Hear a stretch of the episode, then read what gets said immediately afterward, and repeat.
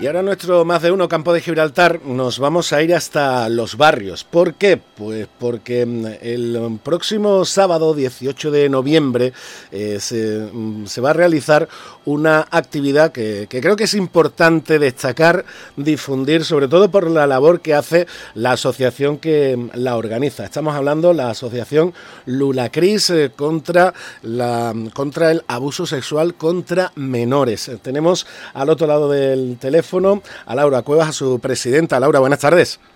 Hola, buenas tardes. Hablamos del el taller del color y las emociones que, vais a organizar, que ya presentasteis ayer en el Ayuntamiento de los Barrios y que la organizáis además con la ayuda, con la colaboración de un artista de nuestra tierra, de un artistazo como, como Juan Sierra. Sí, como bien dice, eh, es un taller de, de los colores, como dirigido a los niños para que a través de la pintura puedan expresar sus emociones y está con nosotros, pues como dices, el artista Juan Sierra que, lo imparte. Eh, coméntanos cómo, cómo es, eh, cómo se os ha ocurrido esta actividad y en qué va a constar exactamente. Pues mira, eh, yo lo hablé con, con, Juan porque tenía ganas de, hacer una actividad, sobre todo pues para, para sacar sonrisas, ¿no? Para que a través de, de las pinturas los niños puedan expresar lo que sienten y a Juan le pareció una idea maravillosa ya que él esta, este taller que, que imparte no es el primero, es el segundo porque ya, ya impartió el otro taller similar que a mí me, encantó y por eso se, lo propuse, para ver si lo podíamos hacer aquí también en, los barrios. Eh, ¿Va a ser el 18? ¿Cuándo? ¿Dónde? y ¿Cómo va a ser? Mira, va a ser el día 18 eh, en el edificio opósito de, los barrios. Será a, las, a partir de las 11 de la mañana hasta las 2 de la tarde. Lo que sí quería comentar para esos niños que, que vayan a acudir al taller, eso sí, que vayan con ropa cómoda y que se puedan manchar. El, el, taller es totalmente gratuito y lo que queremos dar con ello es eh, visualizar y concienciar también eh, lo importante que es eh, una infancia feliz y llena de sonrisas, que es lo más importante que, la asociación quiere transmitir en este taller. Eh, Laura, la asociación eh, está cerca de cumplir los dos años de vida, es decir, es una asociación eh, muy joven e impulsada además personalmente por ti. En estos casi dos años, afortunadamente, habéis tenido mucha actividad, además una actividad que yo creo que, está llegando, que, se está con, con una buena exposición pública para concienciar contra el peligro que desgraciadamente siempre eh, existe de que se produzcan, porque de hecho se siguen produciendo esos abusos contra, contra los menores. Sí, como bien dice, llevamos ya dos años a partir de diciembre eh, como muchos de vosotros sabéis, yo soy superviviente de ASI, sufrí abusos en la infancia y lucho cada día para que este tipo de, cosas no pasen, porque aunque creemos que, que, pasan menos, pasan mucho más de lo que realmente creemos. El 85 y el 90% de los abusos pasan dentro del ámbito familiar. Y lo que sigue pasando es que sigue habiendo mucho tabú.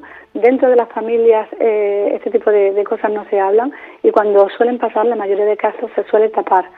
Y eso es muy, por eso es muy importante que nosotros desde la asociación estamos dando, eh, queremos dar visualización, concienciación a través de, los talleres de la oferta educativa, de la oferta educativa que hacemos en los colegios.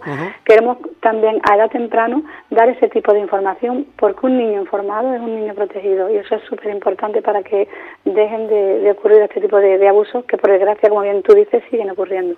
Y, para muestra un desgraciado botón, por ejemplo la, la portada a ahora mismo del diario Europa Sur, que, que informa de la condena de 13 años de prisión por varios delitos de pedofilia a un profesor de Algeciras. Porque tú lo estabas comentando, este tipo de abusos se producen en el entorno de, confianza, en lo que debería ser el entorno de seguridad del niño, de la niña, que es fundamentalmente su familia, pero también podemos incluir personas cercanas a ella como puede ser, como puede ser un docente. Esto, como digo, desgraciadamente, y aunque parezca inconcebible, pasa en el entorno familiar y pasa en el entorno más cercano al menor.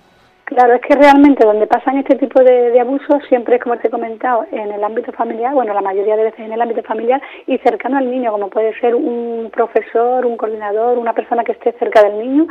Y es por eso por el que este tipo de, abusos no suele salir a, no, no, se suele contar por ese miedo, por esa confianza que puede tener el niño en ese abusador o por ejemplo con, en el tema personal mío te comento que muchas veces el, eh, el miedo, la vergüenza de ser una persona a quien conoces, pues te, te, hace que no puedas contar lo que te ha pasado. Y ese miedo que provoca ese silencio, ese tabú, es la principal defensa que tiene el abusador.